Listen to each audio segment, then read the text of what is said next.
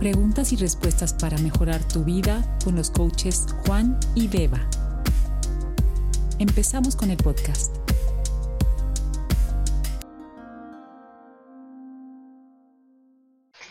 Bienvenidos y bienvenidas a Pregúntale a Juan y Beba. ¿Qué tal? ¿Cómo estás, Juan? Buenos días, buenas tardes, buenas noches. ¿Qué hora es allí ahora mismo? Aquí uh, alrededor de las 8 de la mañana. En Vancouver, ¿no? Sí. Entonces, es, es, es, bueno que tengamos diferentes horarios. Tú estás prácticamente lista para, no para irte a dormir, pero ya acabaste tu día. Aquí son las 5 de la tarde. Me queda la mitad del día todavía.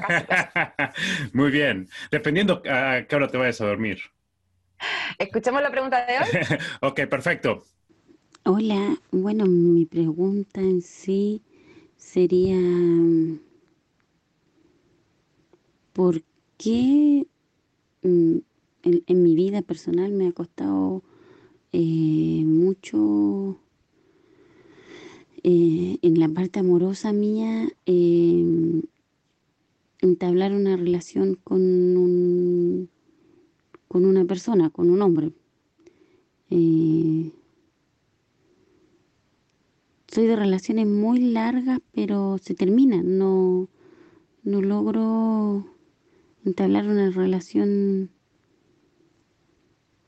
así como para toda la vida, así como para casarme, no sé. No sé cuál será, si soy yo el problema o soy yo la que estoy eligiendo mal o no sé qué pasa eso, por qué pasa eso en mi vida en sí.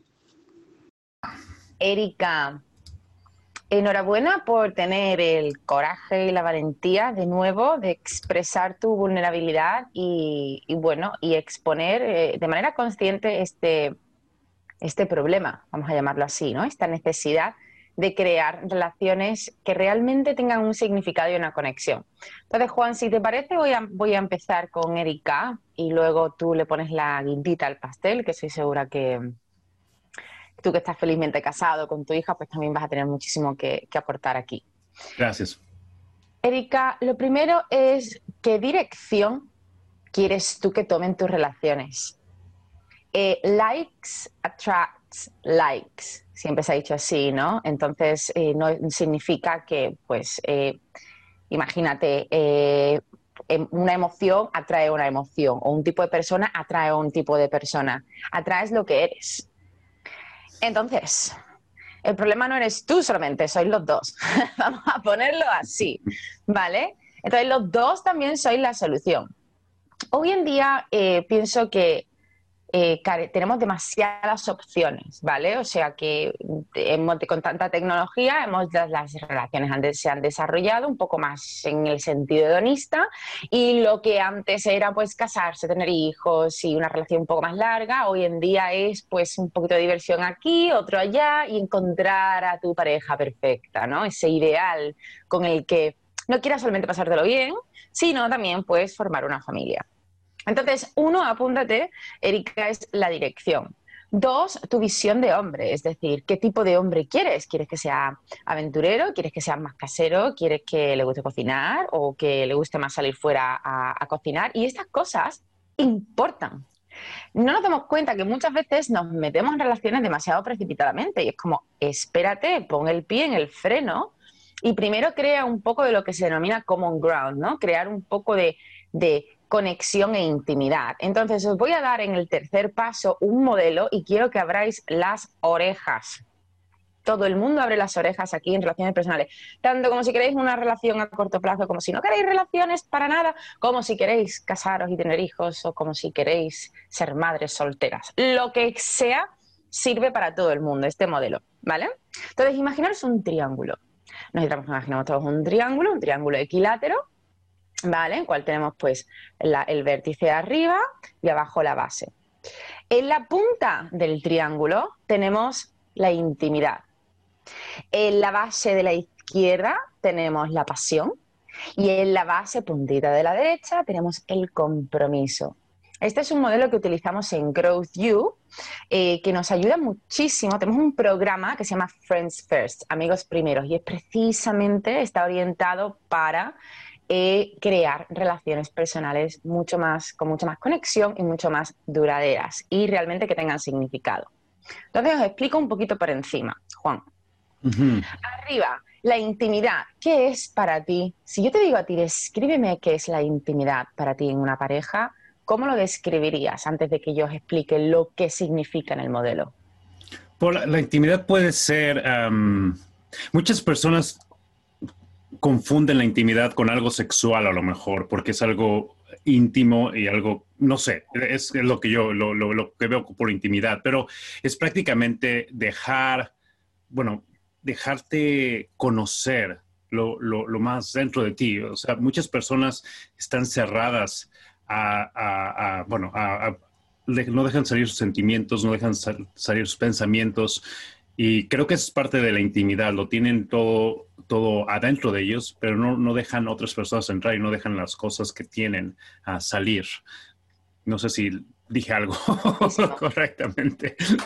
Eh, eh, siempre te miro a ti en la pantalla, luego en los vídeos parece que estoy mirando a otros sitios, entonces voy a intentar mirar un poco aquí al frente, ¿no? Para hablarte de Erika directamente a ti y a todos los oyentes que nos estén escuchando y a toda la gente que nos esté viendo, que seguro que estáis ya intrigados en plan, no te enrolles, venga, cuéntame el secreto de las relaciones personales largas o las cortas. Entonces tenemos la intimidad. La intimidad es la punta porque describe lo que acabamos de decir, es la amistad, es el, lo que tenemos en común, lo que ponemos en común. La intimidad es de qué manera tú te abres a tu pareja y creáis intereses comunes tenéis intereses comunes con esas parejas, Erika, piénsalo en el pasado, ¿qué intereses comunes tenéis? No significa aquí que nos atemos y que hagamos la vida de la otra persona para gustarles, o no, se trata de coger y decir, oye, ¿por qué somos mejores amigos? Pensar en vuestro mejor amigo ahora mismo, o ese amigo ¿no? que tenéis de referencia, que siempre acudís a él o a ella cuando tenéis un problema pues vuestra pareja debería ser una de esas personas que tenéis esa intimidad, tenéis esa conexión, tenéis esa amistad. Intimidad tiene que ver con la amistad. Entonces, piensa ahora, todos aquellos que estáis escuchando, ¿tenéis eso con vuestra pareja? ¿Queréis trabajarlo? ¿Habéis perdido ya esa magia de amistad, esa conexión de wow, le puedo contar todo, es como, como, como la persona de más confianza que tengo, que tengo a mi lado. Si no, se puede arreglar. ¿Queréis ayuda con eso? Os podemos ayudar. Pero quien no quiere ayuda, no quiere ayuda. Entonces tenéis que plantearos también que si vuestra pareja no está preparada para ese cambio, ha perdido esa magia de la amistad y vosotros lo veis conscientemente y vuestra pareja no está preparada para ese cambio, pues tenéis que dejar ir a esa persona, ¿no? Porque la intimidad está arriba, es algo muy importante. Ahora, ¿es lo único? No, no me enrollo más, me voy a ir a la parte de la pasión. La pasión, Juan, ¿qué, es la pasión? Del corazón. Pienso en pasión, nada más pienso en el corazón. tienes que, eh, bueno, cuando estás apasionado de algo, puede ser de una cosa, de una persona, es prácticamente donde eh, pones el amor, eh, la pasión, no sé cómo describirlo, pero es... Ya está, si es que la misma palabra lo dice, si cuando no hay que ponerle más adornos, no hay que ponerle más adornos. La pasión es el sexo, la pasión es las miradas, la pasión es cómo os tocáis, cómo conectáis físicamente, es el romanticismo, es el no romanticismo, es el, servicio a tu pareja también, ¿no? Es decir, pues hoy, cariño, estás muy cansada, te friego los platos. Eh, no siempre la mujer con las mismas tareas, ni el hombre con las mismas tareas, es esa pasión, esa manera de demostrar el amor de diferentes maneras. Y después tenemos en el otro vértice el compromiso. Juan, ¿qué es el compromiso para ti? Bueno, el compromiso es, bueno, algo serio porque cuando te comprometes con algo o con alguien, obviamente tiene, es algo, un intercambio, porque te comprometes con alguien, pero al recibir algo a cambio también, porque es un compromiso entre los dos, no nada más contigo mismo, no puedes nada más dar sin recibir. Obviamente es importante abrir el corazón y dar, sin esperar nada a cambio, pero si no recibes nada a cambio, te vas a cansar de estar dando y dando y dando sin recibir nada ah, de lo que tú estás dando de regreso.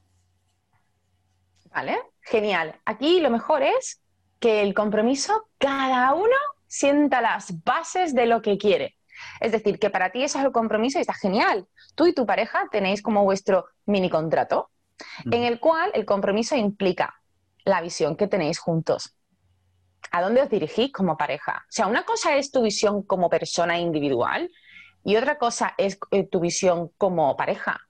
Eh, ¿Dónde nos vemos? cariño de aquí a dos años. Eso de, ay, tengo miedo de preguntarle a mi pareja en dos años qué querrá porque me va a dejar. Bueno, entonces mm, tenemos que ver la parte de, intimidad, ¿no? ¿Qué, amistad tienes con tu pareja que se escapa y, no te conoce tanto como para quedarse ahí contigo y saber quién eres. El problema de hoy en día es que no, sabemos quiénes somos.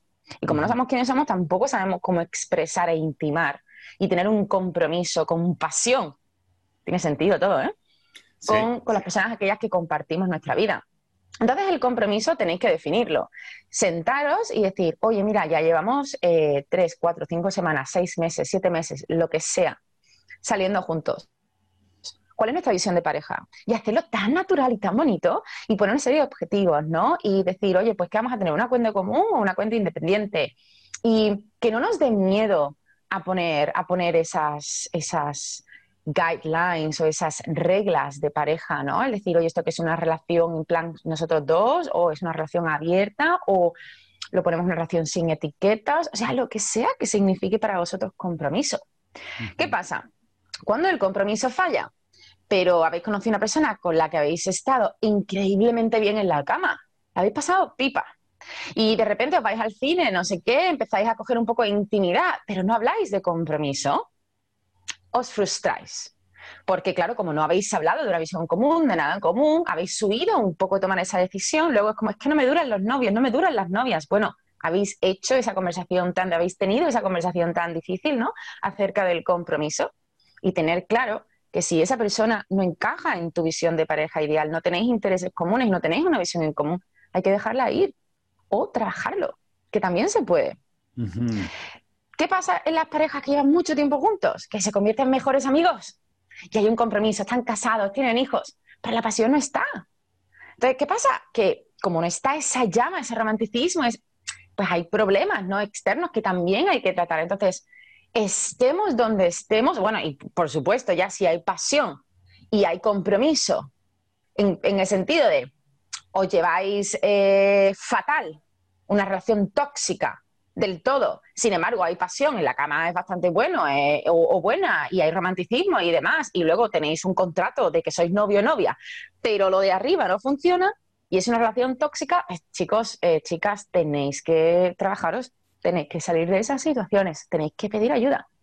Así que todo es posible, Erika, y por supuesto, todo es una combinación de un trabajo interno de autoconocimiento con un profesional o con un buen libro o con unos buenos webinars o con las herramientas que necesitéis para poder elevar el nivel de conciencia y poder crear relaciones sociales mucho más bonitas. Y luego un trabajo común con esa persona, esa pareja, que eh, será trabajo tuyo, solo, puro y duro, cuando ya tengas esa pareja.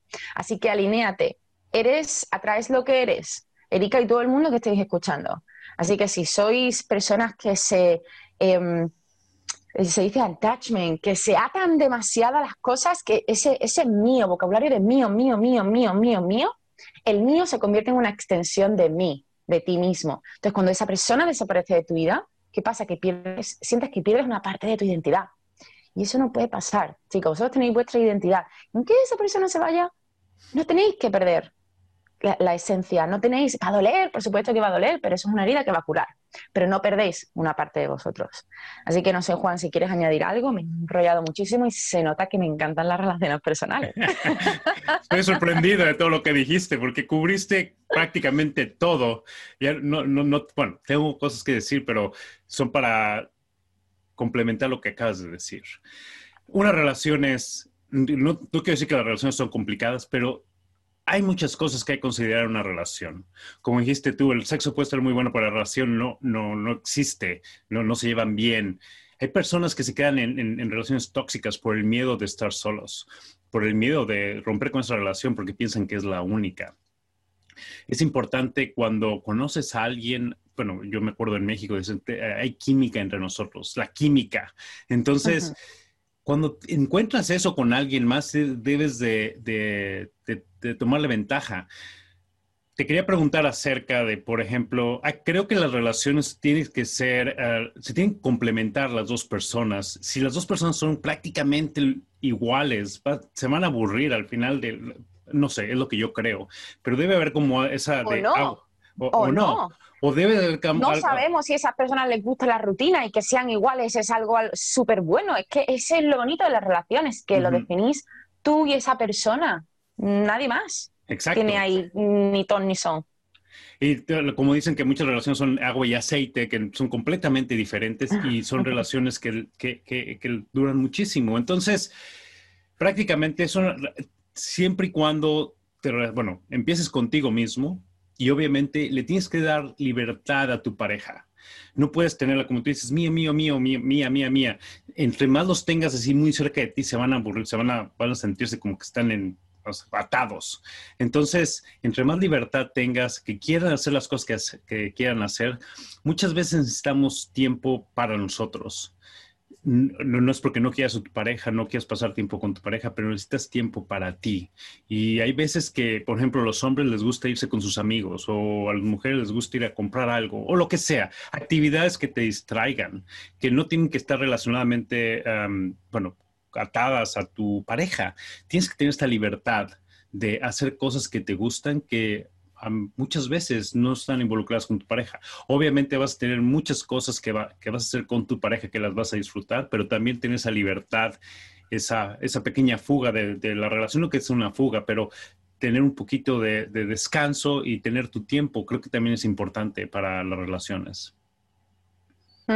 Exactamente, eso pertenece a la parte de, del compromiso, ¿no? Y de la intimidad, de hablar con tu pareja, es decir, oye, a mí me gusta estar solo o sola eh, y cuando me aíslo, pues es mi mecanismo de defensa para poder eh, desahogarme por, por, lo que me haya pasado en el trabajo, donde sea.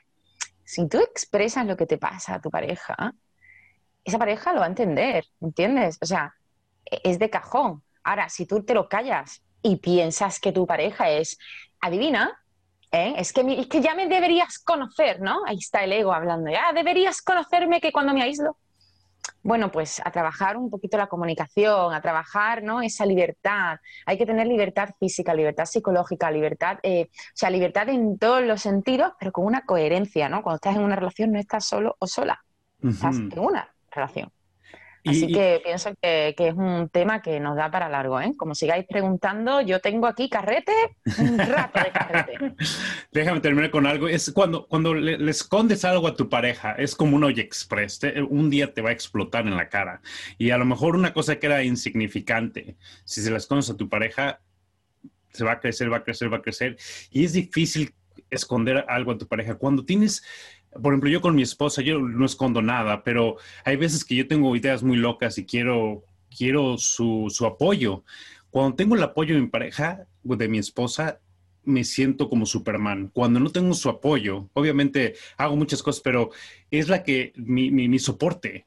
ahorita es mi, mi cheerleader, mi, mi, porrista principal. De todas las cosas que hago, siempre ella me está apoyando. Y cuando tienes ese apoyo de tu pareja, que estás haciendo las cosas prácticamente juntos, te sientes con mucho más libertad, con muchas más cosas, ganas de hacer las cosas. En cambio de esconderle algo a tu pareja y querer hacer esa cosa, al final de cuentas vives con esta persona o estás en esta relación, lo del compromiso.